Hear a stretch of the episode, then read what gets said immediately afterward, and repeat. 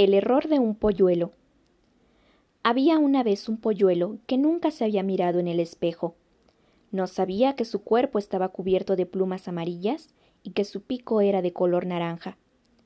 Tampoco sabía que sus ojitos eran negros como la noche. Quizás, pensaba, yo sea un elefante o tal vez un pelícano. ¿Qué tendría de raro? Un burro no soy porque no rebuzno. Un pato grande y gordo que pasó por su lado sonrió burlón y descarado. Lo miró con desprecio por su ignorancia y le comentó a todo el mundo lo atolondrado que era el polluelo. Mientras tanto, el polluelo decía Si fuera un perro, llevaría correa. No recorro el mar, así que no soy un pirata. ¿Qué soy a fin de cuentas? Bonito charco, dímelo si tú lo sabes.